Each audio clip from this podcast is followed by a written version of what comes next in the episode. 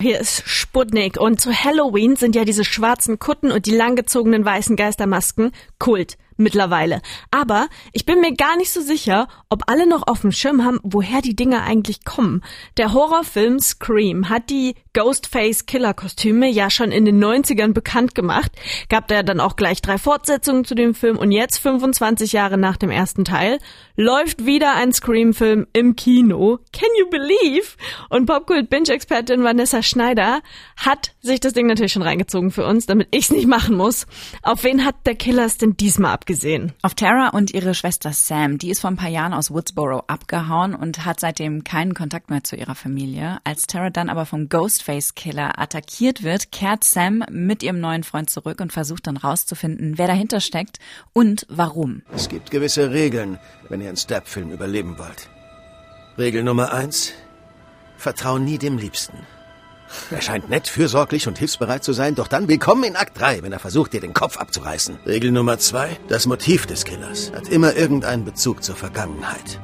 Und Regel Nummer drei, und das ist die allerwichtigste Regel. Das erste Opfer hat immer einen engen Freundeskreis, zu dem der Killer gehört. Dann such da nach dem Killer. Der, der da gerade die Regeln erklärt hat, das ist Dewey, der ehemalige Polizeischeriff. Der wurde selbst als Jugendlicher vom Ghostface-Killer attackiert.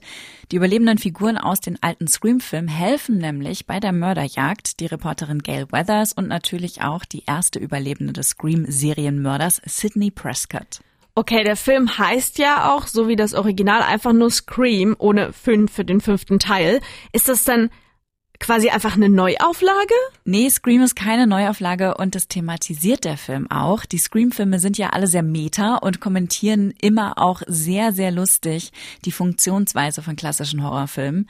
Im Film selbst wird deshalb das Wort Requel eingeführt für das, was die Teens da in Woodsboro erleben. Das steht für Sequel und Reboot, also eine neue Verfilmung, die aber an das Original anschließt. Und darum sind die neuen Figuren auch mit den alten verwandt, leben im selben Ort und werden vom bekannten maskierten Mörder heimgesucht. Und sogar das Mordmotiv knüpft ans Original an und versucht die Filme so ins Jetzt zu transportieren. Okay, also müsste ich mir jetzt vorher das Original angucken, damit ich überhaupt verstehe, was da abgeht? Nein, gar nicht. Ich glaube sogar, wer die alten Filme nicht kennt, wird mehr Spaß haben mit Scream als die Scream Ultras. Der neue Film erklärt eigentlich alles, was man zur Vorgeschichte wissen muss. Das einzige Problem ist aber vielleicht, dass diese Teen-Slasher-Horrorfilme an sich schon total retro sind. Also wo junge Leute von einem Killer möglichst blutig abgemetzelt werden. Mhm. Die erfolgreichsten Horrorfilme sind heute alle etwas subtiler und erzählen uns auch etwas über das Mensch Menschsein, über Trauer und Trauma und Familie. Und das ist so der große Zwiespalt von Scream. Das Original hat in den 90ern für diese schlauen Horrorfilme den Weg geebnet und jetzt fällt es der Filmreihe einfach schwer, dem zu folgen.